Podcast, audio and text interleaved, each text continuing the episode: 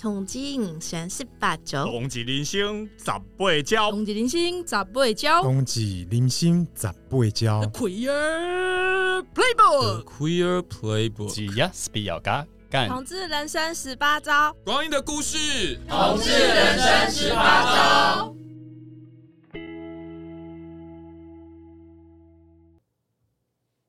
Hello，大家好，各位听众朋友，大家好。哎，不太清楚，呃，这个夏天大家过过得如何？非常非常热，对不对？那现在呢，应该是快要入秋了，对，九月九月了哦，开始希望天气越来越凉。那随着天气的转变呢，我我们同志人生十八招也即将进入到第八季了。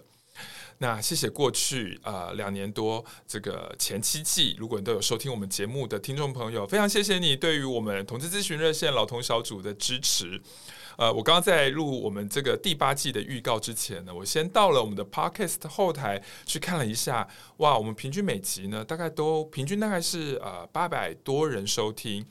那这个真是一个我觉得还蛮不错的一个成绩哈。我想对一个 NGO 来讲，每一集都有八百多人愿意来聆听。关于同志生老病死哦，关于我们老化啦，关于长照啦，关于不同年龄世代同志对话的一个这样的节目，我觉得很谢谢大家的收听，在这边代表所有我们老同小组，还有同志人生十八招的所有的这个筹备团队，跟大家说一声谢谢。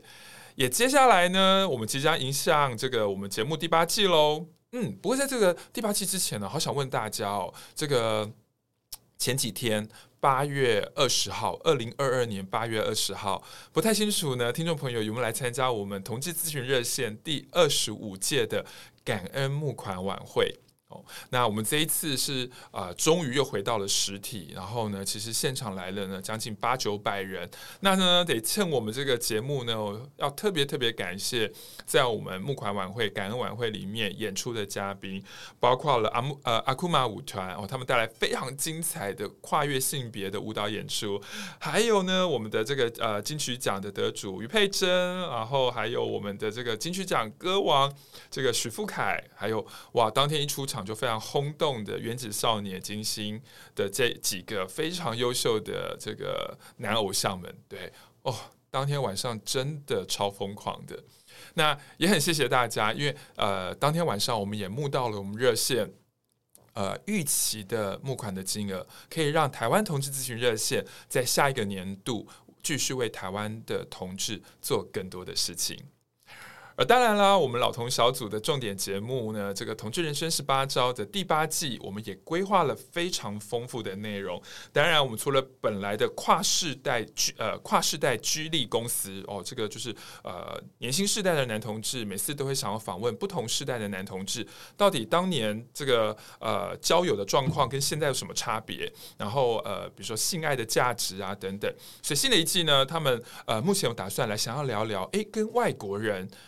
谈恋爱的男同志有没有什么样的不一样的地方？那另外呢，我们的这个熟拉呢，也继续会有很多的议题，包括呃，我们也想要邀请呃熟拉来聊一聊参加同志游行的经验。诶，各位打一下广告，十月二十九号是第二十届的台湾同志游行，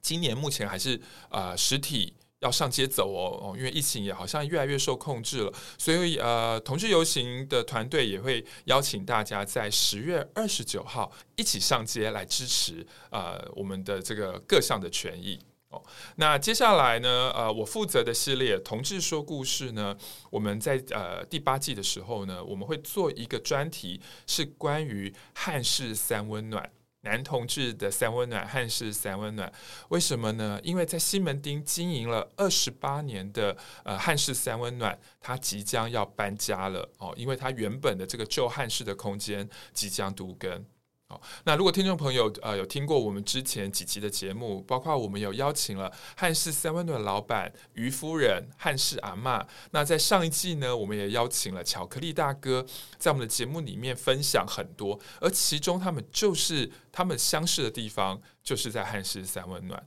而这个空间呢，是一个比同志咨询热线还要资深的同志空间。所以我们也想来做一集啊、呃、三温暖的这个呃这一集节目，这样。而接下来呢，关于长照生老病死的议题，我们的彩虹老人院系列呢，呃，在第八季的时候，我们也想要跟大家聊一聊痛苦的照顾经验。如果现在有听众朋友，你们正在照顾自己的家人、父母，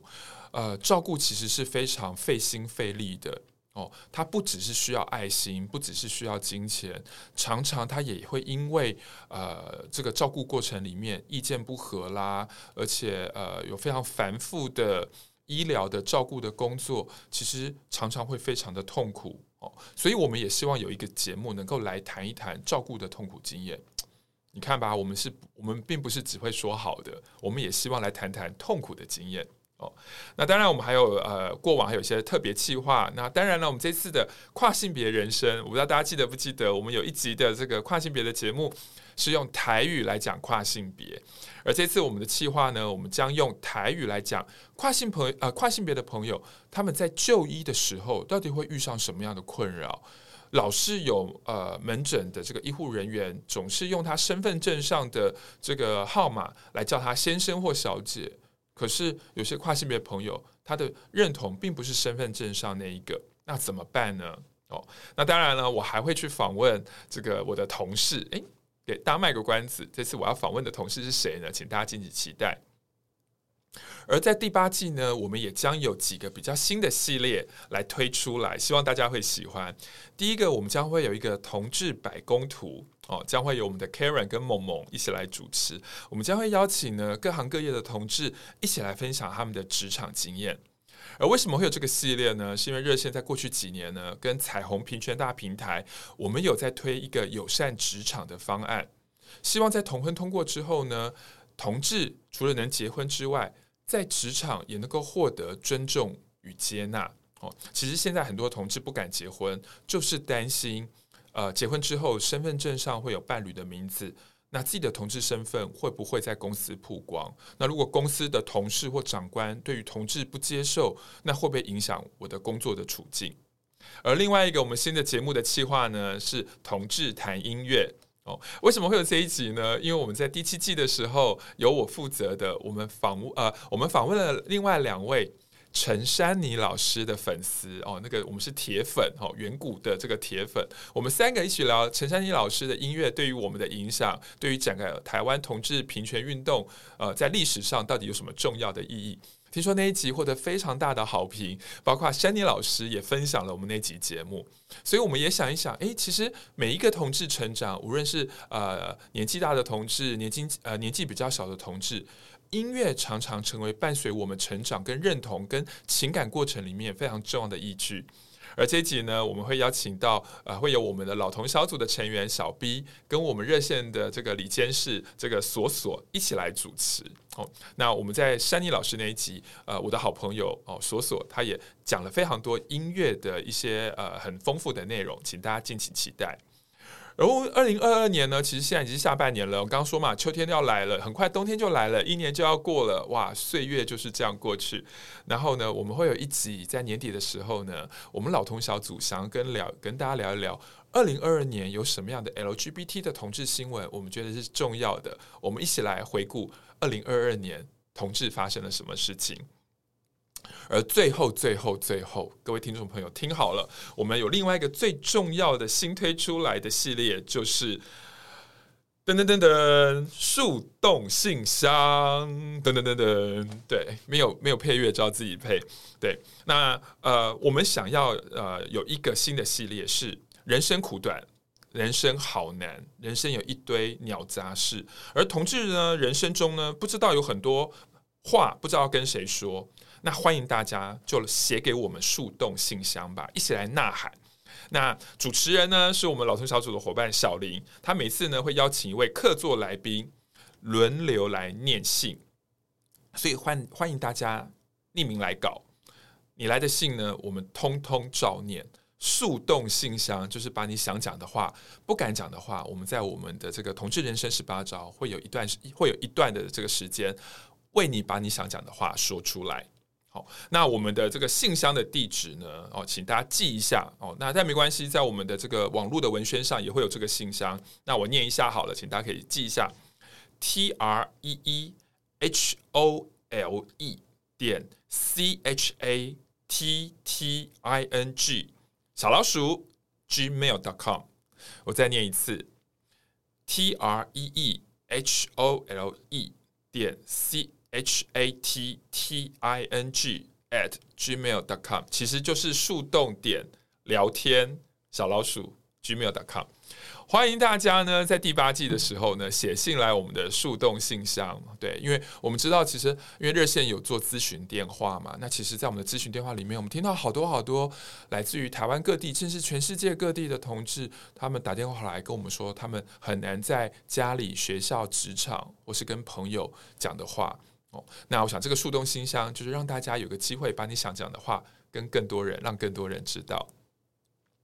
好。那再次谢谢大家，呃，在之前对于同志人生十八招的支持。我们希望每一个呃议题，每个系列都有一些能够触动到你，让你觉得，哎，原来这个议题同志社群也有人想了解，也有人想关心。好，那敬请大家期待我们的节目《同志人生十八招》。谢谢大家，我们第八季线上聆听喽，拜拜。嗨，大家好，这里是同志咨询热线，我们是台湾第一个立案的同志组织，我们有八个不同的工作小组，提供各式各样的服务给同志社群。有你的捐款支持，我们可以为台湾的同志做更多，也欢迎到脸书和 IG 追踪我们哦。